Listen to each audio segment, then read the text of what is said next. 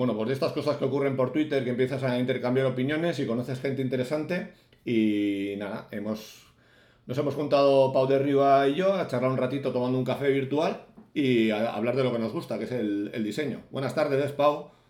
¿Qué tal? Buenas tardes, Diego. Muy bien, ¿cómo estás? Muy bien, muy bien. Aquí eh, la verdad es que apetece salir un poco de la burbujilla Twitter eh, mensajes cortos y Sí. un poco más despacio. Sí, que a veces las cosas no se entienden. Pues si quieres empezamos mm, que te presentes un poco tú, qué haces, qué te interesa, de dónde vienes. Muy bien, vengo de donde vienen los diseñadores gráficos de una escuela, y luego pasearse unos años por, bueno, pasearse, trabajar duro algunos años en, en estudios, en algún momento ah, me interesó salir del formato estudio, me fui a una cosa que era eh, consultora de innovación, un experimento interesante que luego tuve que dejar por, bueno, por varios motivos y luego estuve un tipo de freelance. Y ahora hace cuatro tiempos, cuatro años estoy como eh, coordinador de diseño gráfico en la escuela BAO de Barcelona. Eh, llevo tiempo ya dando clases, bastantes años, como 12 creo ahora, pero como coordinador digamos que soy novato, con lo cual eh, para mí ha sido como una especie de segunda etapa laboral eh, interesante. Y aquí estoy metido en una escuela. Lo digo porque ahora cuando hablo, hablo desde la escuela, porque a pesar que hace cuatro años, pero bueno, ¿eh? Ha- hablo desde allí. ¿no? Este es mi punto de vista ahora. Bueno, yo hablo contigo como, como persona, no como representante. O sea que si te quieres mojar o decir algo, yo entiendo siempre que es tu punto de vista o... Eso es solo mi punto de vista, sí, sí, estrictamente. No estoy de representante de la escuela ni de, ni de nadie, no, no, que va, que va. Sí, además eh, yo creo que a veces eh, no pasa nada por equivocarnos, hablar, dar puntos de vista un poco más radicales, que creo que así es como podemos crecer más como profesión. Pues si quieres empezamos hablando de un tema que es crítico para los dos, que es el tema de la educación. Eh, yo la verdad es que echo mucho de menos y creo que es un gap que no tuve una formación reglada en diseño, pero afortunadamente eh, ahora hay muchas oportunidades y quería que me des tu punto de vista, cómo ves ahora mismo la formación generalista en diseño. Ah, a ver, mm, hay, mucha. mm, mi duda es eh, cuándo, es demasiado, cuándo es suficiente. Em, creo que ahora mismo ah, hay muchas escuelas, hay mu- muchos tipos de formación también. Hay desde la escuela cursos pequeños, eh, formaciones de un año, formaciones de tres y formación universitaria de cuatro años, ¿no? Y creo que está bien que ya que somos muchas escuelas, nos, cada uno, en vez de copiarnos, cada uno tire un poco hacia su línea y expandamos un poco, de forma que al menos los alumnos los potenciales alumnos que quieran estudiar tengan un abanico que responda a miradas distintas sobre el diseño, Mm, porque si no, lo que hacemos es pisarnos y, y- y ya está, y, y ofrecer menos variedad. Mm. Y, aquí estoy, no sé. Sí. Pues m- Ah, mi opinión es como que, que la, la- la base está como muy sólida, o sea, hay muchas oportunidades para que un chico una chica de 16, 17 años empiece y coja una base muy buena, eh, porque puedes elegir entre centros públicos, privados, eh, tienes como muchas oportunidades. Para mí el problema viene a ver cómo lo ves cuando sales al mercado profesional y claro, como vamos a tener que seguir formándonos toda la vida, eh, es muy fácil perderse. Perderse, quiero decir, eh, hacer mil cursos, ir a 20.000 eventos, picar de 20.000 disciplinas distintas y, y es difícil como marcarte tu camino para seguir aprendiendo. O sea, no sé, lo que no pasaba Sí. antes. Sí, yo no sé si pasa más que antes, mm, pero sí veo que, al menos la sensación que tengo desde la escuela, es como que hay gente que le ves una inquietud y unas capacidades y luego, pues, uno, cuesta mucho seguir la pista Mm. y contrariamente a lo que podamos pensar de que ahora con las redes es muy fácil, no, porque, porque buscas una Ana García y hay 200.000, ¿no? Y luego porque, porque cuesta saber, siguiendo también incluso la gente en las redes, dónde trabaja, si está contenta, si no está contenta, y lo vas sabiendo un poco para menos de lo que, de lo que querríamos. Y lo otro, que me, me- digo, un tiro de un hilo que, que, que has lanzado, que es lo de la hacia dónde ir, marearse. Creo que también a medida que el diseño se va expandiendo, van, hay más cosas que, que, que se pueden hacer bajo el paraguas diseño Mm. o incluso sobre el diseño gráfico, que es mi campo, pero cada vez hay más cosas. Eh, creo que es más difícil para el estudiante definir quién es. Creo que definir quién es también es algo que pide una cierta madurez personal que tampoco es fácil de tener a los 20 años. Normalmente, no sé, creo que en general cuesta. Y entonces creo que hay un camino un poco más largo porque hay más opciones. Entonces es más fácil marearse, lo que decías tú, a nivel de formación y a nivel también de incluso de a qué puertas vas a buscar. ¿Vas a ir a las cinco donde llama todo el mundo? Eh, ¿quién, ¿quién, quiere ser tú dentro del programa de diseño? Que es algo que desde la escuela, en tercero y cuarto, está bien que los alumnos vayan pensando en ello, pero es difícil porque hay un tema de madurez personal, saber quién eres. Y eres joven a los 20, es difícil saber eso. Es muy complicado. Eh, no, te lo citaba sobre todo también porque trabajo mucho con desarrolladores y hay el debate típico de, de cambiar de framework de trabajo cada dos días, eh, esto ahora mola más y voy a cambiar, cambio incluso de lenguaje de programación. Y en diseño a veces nos pasa con las herramientas, que algo que te servía hace un mes ahora ya mola más otro, no me gusta mucho hablar de herramientas, y perdemos un poco la perspectiva de lo que dices tú, de, cómo me ubico, ¿no? Igual necesito salir de viaje, necesito hablar con otra gente, eso es lo que quizá más me preocupa. Y la, y la otra cosa que me preocupa es que odio los conceptos esto de los 200 sitios que tienes que visitar antes de morir, los 200 libros que tienes que leerte, y a veces si te lees tres libros pero bien elegidos, eh, encuentras mucho mejor hacia dónde quieres ir. Sí, lo que pasa es que la juventud es un tiempo más... Eh, eh, es un tiempo más de exploración y de tocarlo todo, aunque sea superficialmente, y la madurez es más de coger tres cosas y ir hasta el final. Y entonces es un poco difícil para el alumno, incluso, por ejemplo, elegir si quiere estudiar diseño de moda o gráfico, que parece que sea fácil cuando llevas 20 años trabajando como diseñador gráfico, pero pero no, porque les gusta todo. Y, nosotros les decimos, es que, es que todo es interesante. No, pero, lo, pero es más interesante todavía centrarse en algo un poco, acotar y ir hacia el fondo, ¿no? Un poco a profundizar. Pero es difícil porque todo es interesante. Y entonces, eh, bueno, es difícil para el estudiante elegir y, y situarse. Sí, a mí me preocupa, tengo igual otra perspectiva más del que está a pie de calle y en el mal sentido de la palabra. ¿eh? Y, pienso en gente de 35, 38 años, que incluso en, profesiones técnicas está ya casi fuera del mercado por edad, aunque parezca súper triste decirlo, pasa. Y, y, nos vamos a tener que reinventar varias veces. O sea, de lo que hacíamos hace 10 años, eh, la base la tenemos, pero ha cambiado el oficio totalmente. Y dentro de 10 años esto va a ser, o 5, va a ser otra cosa distinta. Entonces, eh, no, mm, con 20 años te puedes equivocar. Y de hecho creo que debes hacerlo. Pero con 30 ya no puedes permitirte esos lujos y con 40 ya es muy arriesgado. A eso me refería.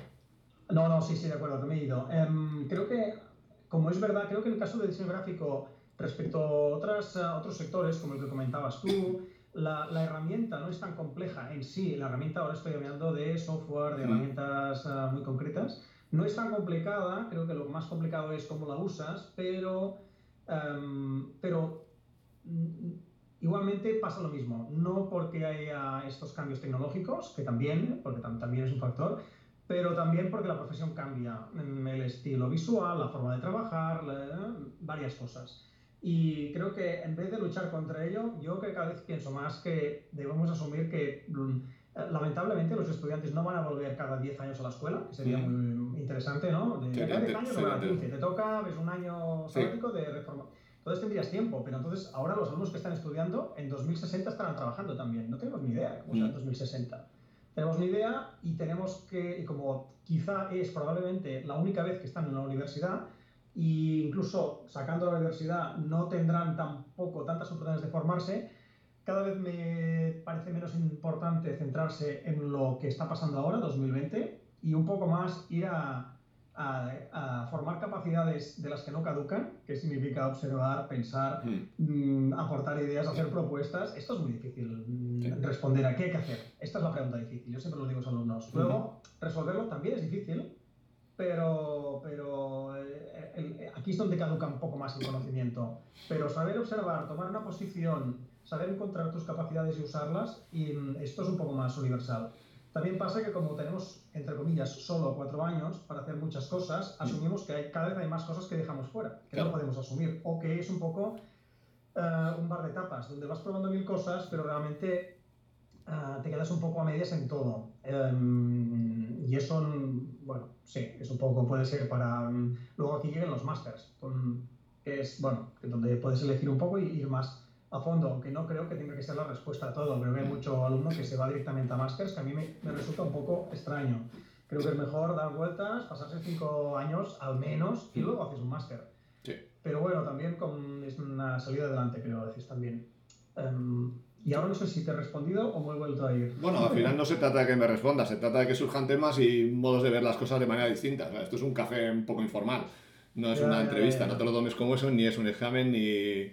Pero sí, sí caduca, sí caduca. El, o sea, la parte más de formas de trabajar concretas sí caduca. Por eso, creo, por eso soy bastante escéptico en que la universidad tenga que ser una réplica del mundo laboral. Y digo mundo laboral y no realidad, porque esa mm. frase, como te puedes imaginar, para yo ahora que, trabajo, que trabajo y eh, miro el panorama desde la universidad o desde una escuela, me da igual, em, lo del el mundo real, que sé que lo usamos todos, yo también a veces, ah, no, no, no, me gusta esta expresión porque creo, parece que, que, lo que pasa en la universidad no es real y yo francamente he tenido briefings de clientes mucho menos reales que lo que pasa en clase. Entonces, esta distinción me parece un poco mm, extraña. También se pueden hacer proyectos desde la universidad colaborando con gente externa. Hmm. Tampoco creo que colaborar con alguien externo sea lo que valida la, la, universidad. Ahí está miopía, que esto ahora habrá un tema un poco más amplio, que es que parece que la única forma de legitimarse como diseñador gráfico o como diseñador es replicar una cierta actividad, que es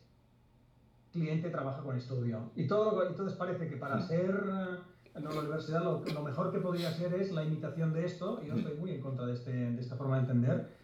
Creo que cuando una cosa intenta parecer otra es un mal camino, lo mejor que puedes hacer es ser una buena universidad y en un estudio lo mejor que puede hacer es ser un buen estudio y un buen departamento interno, lo mismo. Creo que, esta visión de la universidad como réplica es como el zoo, que tiene los días contados. ¿sabes? Un mm. león no es lo que ves en un zoo. Un mm. león es otra cosa. Tiene que estar en su hábitat eh, y tiene que comer por iniciativa propia. Si alguien viene y le tira a la estación mediodía una comida, eso no es un león. ¿eh? Lo parece, de mm. fuera. Entonces no, no quiero hacer proyectos león, león de zoo en, el, en la universidad. Por eso creo que no es tan peligroso que las universidades nos vayamos a hacer cosas más raras, más porque es lo que podemos hacer y lo que podemos aportar y retroalimentarse con el, con el, con el, con el mercado. Ah, un poco, cada uno aporta su cosa y aprende del otro. Mm, estoy muy de acuerdo en, en, un par de cosas, que, bueno, en general, pero en un par de cosas que has dicho. Una es que no hay que hacer un máster según acabas, porque necesitas vivir y, y, ver dónde está tu lugar. Igual tu, tu trayectoria te lleva por otro camino y ojalá poder volver a la universidad tres o cuatro años después, o quince. Y otra cosa que has dicho, que luego abriremos el melón ese de otros formatos de estudio, es que, que, que, creo que esa es la jugada, ¿no? La universidad tiene que hacer cosas que nosotros en el día a día que nos come y que al final tienes que pagar una serie de gastos, no podemos hacer, que es toda la parte de investigación, que se investiga muy poco a la hora de trabajar y te come y te quedas en la cueva y, y te quedas obsoleto mucho más rápido que el que pueda dedicarse a investigar, hay eventos, sobre todo ir a otros países y hablar con otras personas. Y, y, creo que esa pata de I más D es, es la clave, es la clave. Y no la estamos haciendo bien, por lo menos en la parte privada.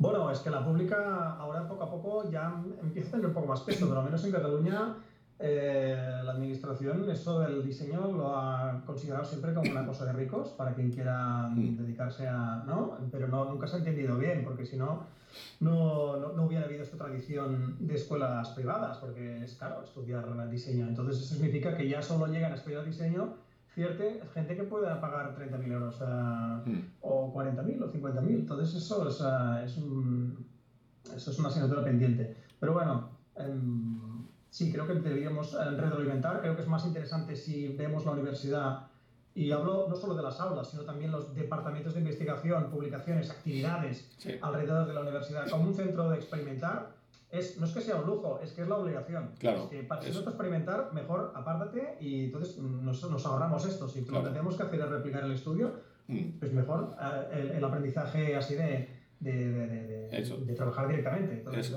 es, es una obligación y en cierta forma, si no lo hacemos, eh, el sector debería recriminarnos. ¿no? En plan, esto que estás haciendo se parece demasiado a lo que estoy haciendo yo. Tú deberías estar haciendo otras cosas, ¿no? Que note la diferencia. Mm. Y luego, igual que pasa como en ciencias o en historia o en otras cosas, esto luego revierte eh, en, en, casos un poco más eh, comerciales, de servicios y, y sí. Sí, no, lo que te comentaba de la parte privada me refería más al sector privado de los que estamos trabajando en el día a día. En el melón de la universidad no me quería meter de momento, pero sí, sí, para, para, mí sería perfecto que llegase algo de esa investigación, de esa experimentación.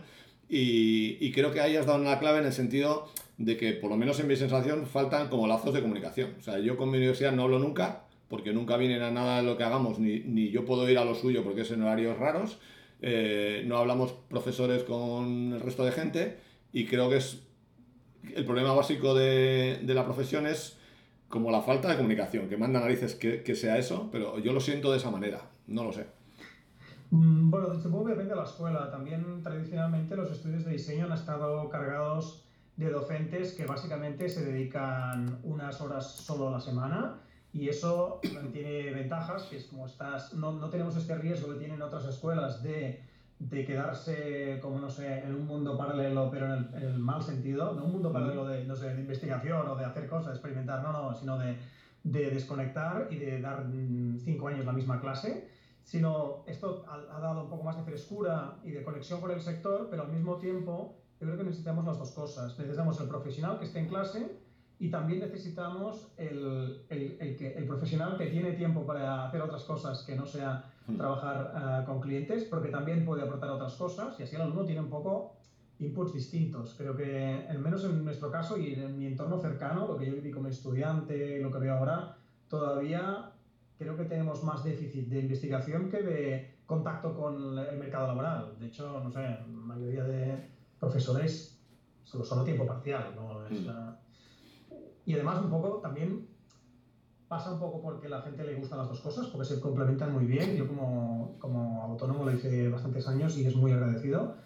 Y luego también otra cosa, que cuando das el salto y te, y te dedicas íntegramente a la educación, como es mi caso ahora desde hace cuatro años, en tu oído oyes unas voces que, mm. que son imaginarias igual, pero ya los, las oí, de que igual has dejado de ser diseñador, porque como diseñador, la etiqueta diseñador es una cosa muy estrecha, que solo cabe eh, una cosa, si haces cosas que... Mm, yo he llegado a la universidad porque me gusta el diseño, no porque me guste, no sé, no estoy en el magisterio ni tengo formación, entonces yo he llegado aquí desde, desde el diseño, por interés del diseño, pero entonces ya mm, uno eh, percibe como quizá eh, es visto como, bueno, no, yo qué sé, algo peyorativo, ¿eh? como educador, que ya no eres uh, diseñador, ¿sabes? Igual que alguien que uh, tiene una revista. ¿Es diseñador alguien que tiene una revista de diseño? Eh, bueno, eh, yo tengo un amigo muy sabio que es... O buscamos otra palabra, no sé. Sí, no te voy a decir que tengo un amigo muy sabio que es, él es perfil técnico y me dice que él diseña porque define cómo va a ser el comportamiento pues, de una super red enorme para una empresa y me dice que aunque yo no tengo una línea de código, estoy desarrollando porque hacemos que pasen cosas. Entonces, eh, tú estás diseñando caminos de aprendizaje, estás diseñando cómo estructurar la clase y otro 20.000 historias, que para mí es todo diseño y que estás aprovechando tu experiencia para aplicarlo ahí. O sea que creo que deberíamos abrir la profesión mucho más y, y no, yo no, no, diría lo de ese de que diseñamos todos, pero que, no. que lo que sí que haces si es diseño. Eh, sí que va por ahí, sí que va por ahí, creo yo, vamos. Sí, igual, igual la palabra tenemos que tener más palabras y una cuando decimos diseñador decimos una cosa, pero que estamos trabajando en diseño y que esto tiene una, una repercusión directa, lo que hace un, un, profesor, pero también lo que hace un legislador que, o sea, quien está legislando sobre cómo, deben ser, cómo pueden ser los envases de farmacia, es alguien que tiene mucha influencia sobre el diseño de packaging de, de, farmacéuticos, de productos farmacéuticos, y que probablemente no sea diseñador. O sea, hay un tío que debe ser abogado en alguna silla de algún ministerio que está condicionando todo el diseño de packaging de, claro. de, de un país. Entonces, eh, este es diseñador, no sé, si quieres le buscamos otra palabra si nos molesta. No, pero como mínimo de, debería, diseño, sí, Vaya, debería tener lenguajes comunes con ellos y, y juntarse con ellos. Esto, sí. es, esto enlaza mucho con lo, con lo, que estaba comentando antes del tema de la comunicación y a ver qué opinas porque eh, yo siento o, o, padezco o percibo que, que aceptamos muy mal la auto, que no tenemos autocrítica, es decir, que que miramos con demasiado buenos ojos lo que nosotros hacemos y que no somos capaces de dar feedback a los demás de manera respetuosa. Por eso siempre es eh, qué guay todo, qué ponencia más chula, pero no sabemos encajar eh, la crítica constructiva ni sabemos darla, que en otras profesiones está como muy instaurado, y creo que ahí viene mucho del fallo de que no creemos, y con esto entronco con el tema de la cultura del diseño. Es como los demás no saben y yo sé, es un tema que me preocupa mucho. No tengo sí, soluciones. Sí, ¿eh? que es un déficit clarísimo, creo que hay unos cuantos que lo vemos así. Es un déficit de la profesión. Massimo Vignelli decía que no, el diseño gráfico no sería una profesión completa hasta que no tuviera crítica. Mm. Um, y hizo hace bastantes años que lo dijo. Es decir, creo, es una asignatura pendiente. Seguramente aquí se mezclan varios factores que lo impiden. Una es que um, esta cosa, de, esta identificación del diseñador con, con su, entre comillas, obra. Es decir, esta, igual, esta equiparación o esta identificación entre el objeto diseñado y la persona, que esto responde también a este paradigma que, que lo odio, que es el autor único. Claro. Dedicaría ahora mismo eh, mucho tiempo a hablar solo de, de, cómo debemos dejar de pensar en que en el autor único, en que, o sea, un producto diseñado es fruto de muchísimas personas. Y si no, déjame que alguien, yo podría controlar muchísimo el diseño de alguien solo marcando el calendario, el presupuesto y las herramientas. O sea, Adobe eh, es parte de, de, la razón de por qué las cosas tienen la pinta que tienen. Claro, y, unificas. Distintas. Es decir, que esta idea de autor único no, no, no es nada contemporánea, ¿vale? es súper arcaica. Ni, ni, el arte piensa en estos términos ya. Pero además, em, y entonces esto dificulta la crítica. Y por otra parte, porque mezclamos todo el rato el interés de sector de aprender de diseño con el interés comercial. Es decir, las webs de los estudios no están pensadas para, mm. para hablar de diseño ni aprender de diseño. Y las conferencias tampoco. Están pensadas para subir tu prestigio en el sector, a conseguir clientes, que son objetivos muy legítimos. Lo que pasa es que deberíamos tener una cocina donde no entren los clientes y no entren los medios para poder hablar nosotros de nuestras cosas. Entonces, ¿qué pasa? Si yo ahora critico un diseñador en público, le estoy dañando a su prestigio, pero también estoy dañando la, eh, comercialmente su estudio. Entonces deberíamos encontrar una forma, también es un cambio cultural, ¿eh? porque el, hablar mal de una película o de un coche también es eh, perjudicar las ventas. Pero claro, hay, hay, que tener una cierta independencia. el tío que está escribiendo sobre una película no debe cobrar de los estudios de, de, Hollywood, debe cobrar de, de otras cosas. Mm. Y aquí no tenemos esta separación porque todo viene del mismo sitio. Mm. Pues el tema de la crítica del diseño eh, me parece muy interesante. Igual habría que poner sobre la mesa tus circunstancias, tu presupuesto, por qué has tomado esas decisiones, los tiempos que has tenido y demás. Pero si quieres te cuento una anécdota muy corta por cómo lo veo yo. ¿no? Cuando, yo estaba en la universidad, mi compañero eh, vivía en un caserío y enfrente suyo eh, vivía Ramón Roteta, que es un cocinero muy famoso de Guipúzcoa. Entonces había un jueves determinado en el que se reunían todos los cocineros, Arzac, Berasategui, etc., y comían siempre huevos fritos, para no hablar de cocina mientras estaban hablando. Y de lo que hablaban era del negocio, de la pasta, de abrir nuevos mercados, de no fastidiarse unos a otros y demás. Eso creo que es a lo que te refieres con una cocina para diseñadores. Yo eso no lo he visto. Ejemplo, sí, claro, pero, creo que sería muy chulo y muy enriquecedor juntarnos eh, poniendo la espada sobre la mesa diciendo no vamos a hacer daño a ninguno, sino que estamos creciendo, ¿no? Que, no, que, no, que no se sienta la gente atacada, ¿no? Que es una sensación que yo tengo. Y si pudiera ser todavía mejor, o, como un modo alternativo, que esto pueda ser una conferencia o puede ser un, un, espacio compartido no solo entre colegas eh, sentados en una mesa, 10 personas, sino también un espacio de aprendizaje. Pues estaría muy bien, por ejemplo, que diseñadores con prestigio hicieran ahora durante un tiempo, se dedicaran durante unos años a publicar básicamente lo que han hecho mal y los proyectos que no les gustan de su uh, portfolio y las malas experiencias y los errores. Entonces, esto como ahora esto comercialmente es negativo, mm. no se hace, pero nos estamos perdiendo aprendizajes, porque claro, es como contar solo la parte bonita. Evidentemente, un, un proyecto, publicar un proyecto sin saber de dónde vino la idea, cuál es la percepción del cliente, cómo, cómo fue la negociación, cuál es el presupuesto, cuáles son los recursos disponibles, es, ah, es un poco el concurso de Mises, que es ahora lo que son la, la publicación. A mí esto me preocupa muchísimo. Esto es otro tema de interés para mí, es el cómo, cómo accedemos a los proyectos. Nadie ha visto los proyectos de Sackmeister o de tal estudio o de tal diseñador. Lo que hemos visto son fotos de ese proyecto. Y estas fotos no las ha tomado alguien neutral, las ha, tomado, las ha controlado él. Mm. Es como es como los partidos políticos enviando titulares a la, a la, prensa, digamos. no, hay, no hay un agente independiente que vaya a, a, a, mirar, a abrir. ¿no? De un libro vemos las páginas que el diseñador cree que quiere que veamos, de una señalización vemos las fotos que quiere que veamos, no sabemos si esto es fácil de limpiar, si la gente se pierde, no tenemos ni idea. Entonces, eh, no hay un acceso directo y neutral o, digamos, de alguien crítico a los proyectos. Entonces eso hace que sea todo un cuento de hadas muy falso. No, no, no sabemos ni la, incluso las dificultades que ha habido detrás que el diseñador ha tenido que superar. Todo esto queda fuera. no, no, lo digo porque no todo sería malo para el diseñador que lo publica. Incluso hay cosas que a lo mejor veríamos como heroicas. ¿Cómo has conseguido hacer este proyecto has salvado. esas circunstancias? Eso, es, eso es. Has conseguido ser rentable dentro de... Un cuento de hadas. Mm. sí, sí, esto nos perjudica muchísimo.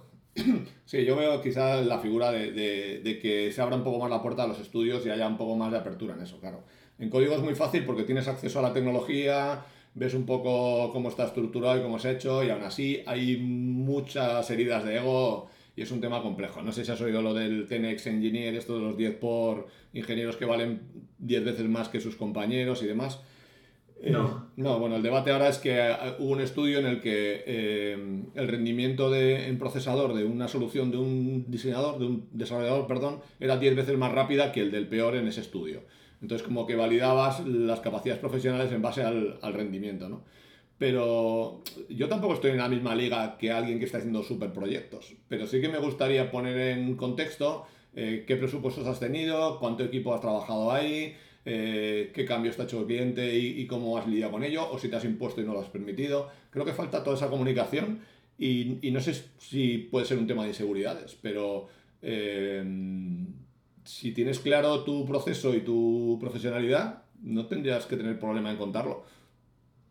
Por eso creo que deberían ser los estudios con, justamente con más prestigio quien mm. abrieran la puerta porque es quien ya no tiene mucho a perder porque ya tiene prestigio. Entonces creo que sería como un gesto magnánime, un poco de, de empezar a, crear esta cultura del diseño menos eh, enfocada uh, al que dirán ¿no? y un poco más eh, transparente. Creo que la gente en general valora cuando alguien expone las cosas tal como son.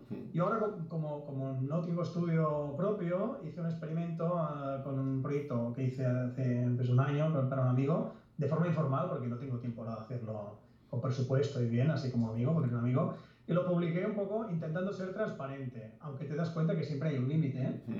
y, y, no es fácil, pero porque hay cosas donde a lo mejor, uh, bueno, son delicadas de decir, pero al menos ser un poco transparente y al menos no intentar venderse demasiado. Pero claro, esto para mí ahora es fácil porque no me estoy jugando el sueldo. Claro. Entonces, uh, yo ya sé que no es, esto no, no es fácil. Pero hay algo cultural que otros sectores parecidos sí que tienen y nosotros no tenemos. Pero claro, en código, por ejemplo, la identificación del programador con el código no sé si es la misma. Es que incluso estas librerías de código que se comparten, hay elementos que tú puedes ir. Entonces ya la cultura es muy distinta, porque jugamos a que yo he empezado con un documento nuevo en blanco y todo lo he hecho yo, es la mano de Dios, ¿sabes? Sí, pero pierdes el concepto de autoría porque tienes parte de código, pero hay gente que te ha hecho eh, aportaciones sobre ese código que tú has validado y hay gente que ha escrito partes completas de ese código. Entonces, el resultado final es la suma de muchas cosas, incluso del conocimiento de otros profesionales de otros países que te han permitido usar una libre determinada o un, un servicio, lo que sea. Eh, me parece súper interesante esto, pero no quiero dejar de hablar de lo que estábamos hablando antes, que es cambiar un poco el formato tradicional de estudio y buscar la profesión eh, por otros caminos. Sí, yo ahora, mm, aprovechando el podcast, creo que haría un llamamiento a las masas que oyen este podcast, pero que animar a la gente a que haga experimentos. Creo que, de hecho, hay mucha gente que, bueno, mucha, hay gente que está haciendo experimentos que mm, tengas, probablemente sea prudente hacerlos primero a pequeña mm. escala, pero hacer experimentos de combinar proyectos de cliente, encargo que recibes, con propuestas o con proyectos que nacen de otra forma, quizá con ideas que vas a vender tú luego a alguien, quizá a alguien, básicamente para tener un poco un rol distinto del proyecto, básicamente tener más poder, porque a pesar de esta grandilocuencia del autor único, la verdad es bastante más miserable porque hay una cosa que se llama briefing, donde los diseñadores nos cuesta mucho incidir y eso es como creerse Dios eh, moviéndose en un metro cuadrado, porque el briefing. Acota muchas cosas. Eh, y, entonces creo que estaría muy bien, y, está muy bien, de hecho, la gente que hace propuestas, proyectos por iniciativa propia y con, con algunos, y no estoy hablando de ahora de caridad, no, no, cosas que, que pretenden ser rentables o que tienen mm, un potencial de ser algo rentable, al menos a medio plazo, y, eh, y no llamarle proyecto personal, ¿sabes? Porque mm. entonces cuando una cosa no tiene cliente ya empezamos a que esto ya lo podemos llamar diseño. La gente dice, no, esto es un proyecto personal. No, no coño, proyecto personal es cuando haces el álbum de tus vacaciones. Eso es un proyecto personal. Y si no lo publicas, si lo publicas ya no es un proyecto personal. Sí. Entonces, llamarle diseño, pero que sean otros formatos o de eh, vender productos. Gente que hace pósters, hay gente que hace pósters, los vende. Bueno, o gente que hace diseña bolsas y las vende, camisetas. Gente que se asocia con no sé quién y hace no sé qué. Entonces lo haces de tú a tú. No hay un briefing, sino que es como socio. Y esto te da un poder eh, muy distinto eh, y, una, una, intervención muy distinta y de alguna forma te permite eh, participar en la gestación de la idea desde el primer día y no al final, que es otro de los problemas que tiene el diseño, sobre todo el gráfico, que llegas muy al final cuando la mayoría de las grandes decisiones ya está tomada. Entonces creo que en vez de conformarnos, parece que nos hemos conformado con las migajas, ¿sabes? Que si te dejan elegir el color y la tipo, parece que tienes libertad. No, libertad sería elegir el calendario, el presupuesto, los socios y quién, quién está metido. Esto es libertad. Sí, cambiar la idea. Resto son, lo siento, ¿eh? pero son pequeñeces. Lo que es que son pequeñeces que son interesantes, que tampoco son fáciles y que no son tonterías, o sea, que, es, es, interesante. Pero si miramos el diseño así un poco más, eh, hacer un poco eh, una mirada más amplia, ahora estamos trabajando en un espectro de cosas mm, peque, pequeñitas. pequeñitas. Sí, yo lo veo un poco Si es un DIN A4, si es un DIN A5, no, esto no cambia el mundo. Esto no, si no vamos. Para mí es como la película esta de bichos, esta de, de, Pixar, en el que al final de la película se ve que viven todos en un charquito pequeño en medio de un jardín y que no es nada con respecto al resto. Entonces, me, da, me, da, me, fastidia porque nos estamos fijando en, en, el justo el pixel perfecto, en detalles muy pequeños que sí que son importantes porque nosotros lo vivimos con pasión, pero que no afectan tanto al resultado final. Y, y lo que has dicho creo que es una cosa bastante clave con, con el tema de, de, intentar sacar producto, aunque no sean súper exitosos, porque te da otro lenguaje, ya empiezas a entender lo que son temas de logística, ya empiezas a entender lo que es la gestión del stock, ya entiendes eh, temas de rentabilidad, que aunque sea cosas muy pequeñas, ya te va a dar la capacidad de hablar con otro sector de la, de la población muy importante, que son los empresarios y demás, que al final son los que, los que tiran de la historia, y es una suma, ¿no? Entonces... Sí, aprendes cosas nuevas, claro, con, estos procesos y que luego puedes llevar a clientes más grandes o a, cuentas más grandes. Claro. Sí. Yo sí creo que la universidad no tiene que sacarte un profesional que puedas colocar una silla directamente, pero sí creo que te tiene que dar perspectiva de, de cómo funciona un poco el mundo en cuanto a, negocio, a producción y luego también las implicaciones, que no vamos a abrir ese melón de las implicaciones éticas y para las personas que tiene todo eso. Bueno, o no, o no, o sí lo abrimos, es decir, sí, sí que creo que esto debe estar presente en la, en la acción del diseñador. Mm. Que es que también creo que hay espacio para muchos perfiles. Creo que también está bien que haya, hay gente que es muy buena con el pixel perfect, con la curva perfecta de una letra, y estos también los necesitamos. Mm, entonces creo que más que elegir una cosa u otra, creo que necesitamos gente capaz de tocar esta curva hasta que esté perfecta, y eso es difícil, pide gente con una mirada, y esto es quizás difícil pedirles que además estén pensando en eh, cuál es la relación de este proyecto en el mundo. Si lo pueden hacer todo, fantástico, pero realmente necesitamos gente que experimente materialmente pero, y, y, muy atentos a la forma y capaces de llegar esto hasta el final, pero también necesitamos un compañero a su lado que esté pensando en otras cosas, implicaciones para el negocio, implicaciones sociales, eh, cómo encaja esto en el mundo, quién más podemos eh, meter, experimentar con el proceso, otras cosas, ¿no? Pero, pero bueno, lo digo porque en tu, podcast a veces me ha quedado la sensación de que, de que creías que era poco importante lo de la atención al detalle. Es verdad que tiene poca eh, repercusión a veces en la experiencia de usuario, sí, pero creo que hay que un poco, si la gente aprecia la calidad 5, hay que darle 6 o 7 al menos. Yo sé que es un poco más caro, pero un poquillo porque esto va calando y, y acabas cultivando una audiencia más exigente, un público más exigente eh, pero bueno. Es que eh, sí, lo voy, a, lo voy a matizar, porque sí que puede dar esa sensación y a veces eh, me gusta dar un poco del punto de provocación. Lo que sí siento y pasa en otros sectores es que nos ponemos a hablar de cosas que la otra persona no entiende. Entonces tú empiezas a hablar de curvas, de ajustes, de hinting y no sé qué, a un cliente explicándole por qué has tomado unas decisiones en un cartel. Y le da lo mismo, no, le interesa para nada. Eso le interesa igual a esa cocina de tipógrafos súper especializados o en un foro adecuado, me parece perfecto. Entonces perdemos un poco toda esa perspectiva. A mí me encanta la gente que se dedica a, a programar en Python para que funcione una tipo y tal. Ese, ese, perfil nunca, nunca se va a perder. Lo que pasa es que es, es un nicho muy chiquitín de gente muy potente. No, no es la mayoría. Y, y, sí que he hecho en falta porque no conozco el otro tipo de perfiles, los que se pelean en la parte de, empresa y defienden un poco los intereses y hacen un poco, eh, no sé, como el defensor del lector en un medio, pues el defensor de la, de la calidad del diseño pues ya sea en un organismo público o en una empresa, joder, que es que hay empresas súper potentes que su core es el producto que están haciendo y no lo están cuidando. Es un poco a lo que me refiero. ¿eh? Sí, no, no, eso estoy totalmente de acuerdo y es verdad que vamos un poco más faltados, tengo la sensación de este segundo perfil, que sería súper importante para, para, hacer comprensible el diseño al resto de interlocutores y, y, y esta figura del defensor del, del usuario, de la persona, digamos, esto sería muy, muy interesante. Y obviamente esta persona tendría que tener conocimientos de diseño. Claro, o sea, claro. No puede ser alguien, tiene que ser alguien, no digo que solo sea estrictamente diseñador, no lo sé, podría ser perfectamente, pero mm. tiene que ser alguien con buenos conocimientos, alguien de nosotros, entre comillas, ¿no? Sí, sí, sí, sí. Y que, si de una escuela, probablemente tendría que, tiene que ser de alguna escuela de diseño, de cualquier pues, formato, ¿no? Pues es bastante probable. Lo que pasa es que tendría que adaptarse a eso, pero creo que son perfiles que hacen falta, ¿no? El que cuenten los porqués, las, por qué son las decisiones o cómo es el trabajo y no lo estamos haciendo bien. Siempre, siempre cuento lo mismo, pero eh, yo tengo muchos prejuicios y uno de ellos era la alta cocina, porque no lo entendía. Hasta que un día vi el documental de Mugaris, que es un restaurante que hay aquí en Rentería, y explicaban las tripas de lo que había debajo. El proceso de invención de los platos, cómo cocinaban, la gente que había. Yo eso no lo veo en diseño. No veo a nadie que esté explicando eh, los porqués, la formación continua que tienes que tener un montón de años para tomar una decisión sobre una curva. Creo que ahí lo estamos haciendo mal y tampoco creo que sea una lucha personal de cada uno con cada cliente, sino que debería ser algo un poco más de colectivo, de no sé cómo hacerlo, ¿eh?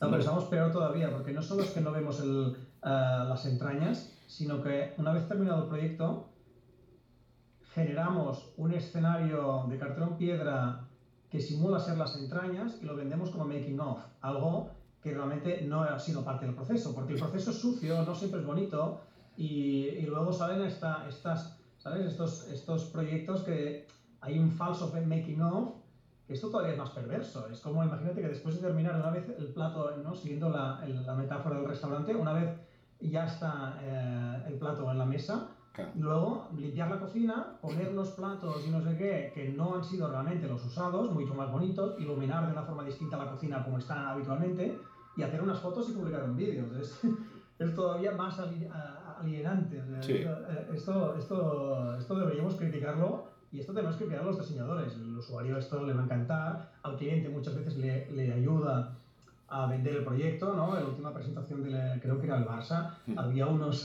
de la, de la, identidad del Barça.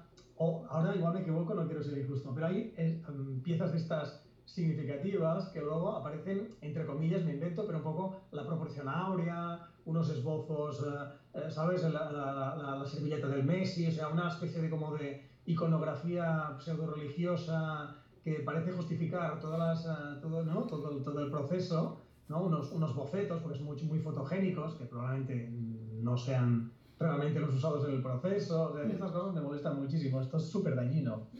sí. Es muy perverso. Bueno, pues yo creo que la jugada aquí es eh, lo que hablábamos antes, ¿no? El ser capaces de recibir feedback sin sentirnos ofendidos como algo personal y que, y que sepamos también admitir un poco esa autocrítica, ¿no? Decir, oye, pues mira, esto igual no está tan bien o... Es un poco lo que me has hecho en falta yo, ¿eh? Sí, al final es que hay, que asumir que diseñar bien es muy difícil, que el mundo está lleno de condicionantes que no podemos cambiar y que no todo depende de, del diseñador que está al cargo del proyecto y que cada proyecto es muchas cosas. Es un retrato de su momento histórico, es un retrato de las tecnologías del momento, de, es del momento económico, de muchas cosas. Entonces, uh, si ya ni siquiera nos damos la culpa y el mérito de todo, sino que somos la parte visible, eh, el que marca el gol al final, como el, ¿no? Eh, pues uh, hay que relajarse un poco. No, no, no todo es. Uh, no, de, es un poco distanciarse del proyecto. O sea, sí. Con mucho amor, implicación, pero no identificarse con lo que has hecho. Eh, esto, es, esto creo que ayudaría a relajar un poco el debate y hacerlo un poco más más ameno y más, eh, menos, menos uh, escaparate. No, porque realmente ahora mismo estamos en un momento, yo creo que súper interesante. Hay un montón de oportunidades para la gente que vaya a salir ahora de las escuelas. Yo creo que tienen un panorama como por lo menos con, para, con muchas opciones. Y yo si tuviese que cambiar algo ahora mismo de, de que debemos mejorar como sector, eh, diría que trabajar entre todos en, en cambiar un poco la percepción que se tiene de nosotros, que creo que no está nada alineada lo que buscamos que, que sepan que hacemos con lo que la gente percibe que hacemos. O sea, creo que ahí es lo que más hecho de menos. Todavía, todavía. Lo que pasa es que es verdad, y esto, es, esto también es un lastre. Lo que pasa es que creo que también por nuestra parte esto es un poco lento de cambiar y probablemente va cambiando con generaciones, pero creo que por nuestra parte la forma como publicamos los proyectos, y hablo de la web del propio estudio, pero también los medios de comunicación un poco más afines al sector, o los premios, o todo lo que está alrededor de cómo publicamos proyectos, justamente está yendo en dirección contraria a esto, porque no, no, no, no, favorece, el no mostrar la cocina y no contar las complejidades de un proyecto y quedarse solo con las buenas ah, fotos de estudio. Mm. Además son fotos de estudio, nunca son fotos, ah, ¿sabes? De, mira, este proyecto que hicimos, mm, lo vuelvo a publicar, lo fotografío como está al cabo de un año, ¿sabes? ¿Cómo está al cabo de un año la identidad y tal? Eh, no, no, es solo el día de la inauguración, ¿sabes? Es en plan, no mm. dejes que la realidad toque mi proyecto. Sí. Eh, entonces, claro, esto va en contra, así, aquí, así no, no facilitamos que la gente nos, nos entienda, porque mm. si lo que publicamos es foco en la estética, la gente identifica diseño con estética. Entonces, no podemos culpar al, al cliente si no entiende, si luego lo que publicamos nosotros justamente tiene, no tiene su lenguaje y no, no, no, no conecta con el empresario o con el usuario final. Esto, por eso a mí me parecería muy interesante que hubiera una columna o una sección eh, en la radio de diseño para no diseñadores, un poco. Esto me encantaría hacerlo, ahora no lo voy a hacer, pero me encantaría poder hacerlo, un experimento de cómo hacer una sección de, una sección de radio semanal de 5 minutos o 5 minutos, está bien, ya está. De, de, el diseño y la gente discutiendo sobre las plantillas de PowerPoint, me da igual, o sobre el billete de metro, o sobre que han cambiado la señalización del autobús, o sobre que el periódico ahora han cambiado la tipografía y no lo puedo leer. No lo sé, pero un poco contribuir a esta sensibilidad eh, colectiva que subiría el listón, porque si vas a servir alta cocina a gente que no sabe distinguir eh, ¿no? un plato mediocre de un plato excelente, es muy difícil. Nunca vas a poder cobrar un menú a un precio medio alto, mm. porque la gente no lo aprecia. Entonces, es lento, eh, pero hay que ir avanzando. También creo que ahora las herramientas visuales, es decir, la, alfabetización visual hace que esto sea un poco más fácil. Nosotros, yo qué sé, mis padres tienen 70 y todo el mundo eh, escribía y leía mucho y escribía bien. Y ahora, y en cambio, no, solo los especialistas tomaban fotos. Ahora es al revés. Todo el mundo toma fotos bastante buenas y en cambio escribir no, hay que ir a buscar un especialista periodista para que escriba bien y, y, ni siquiera a veces, ¿no?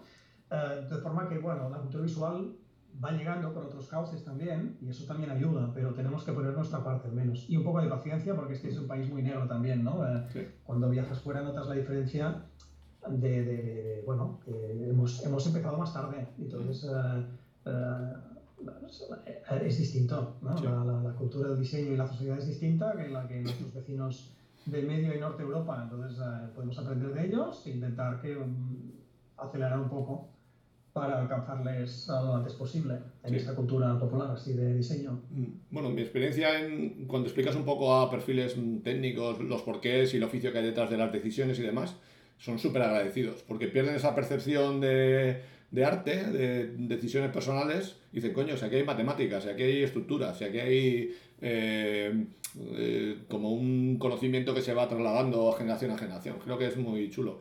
Y al hilo de la estética que contabas, aquí se hizo un una acción que creo que fue muy bonita. Fue una, una productora que se llama The Bolex, que hizo un programa de televisión se llamaba Orain. Era muy cortito, eran 10 minutos y se, se, llegó a emitir en, en ETV, en la, en la Euskal Televista. Y lo que hacían era entrar en los talleres de, de, gente que hacía cosas, que podían ser desde músicos hasta artesanos, hasta diseñadores, que también está Voodoo Media aquí de Bilbao. Y no te enseñaban los sufrimientos, ni los estreses, ni eso, pero sí que entrabas un poco en el día a día y veías el serrín en el suelo. Y estéticamente era muy bonito, pues estaba grabado con, con lentes antiguas y era muy chulo. O sea que sí que creo que se pueden hacer cosas chulas. Esto está muy bien, ¿eh? Incluso creo además que no hace falta saber de diseño para apreciar un buen diseñador. Yo no tengo ni idea de, yo que sé, de otras cosas, pero cuando ves a alguien haciendo una cosa, su actividad... Sí, es hipnótico. Uh, hay algo hipnótico allí.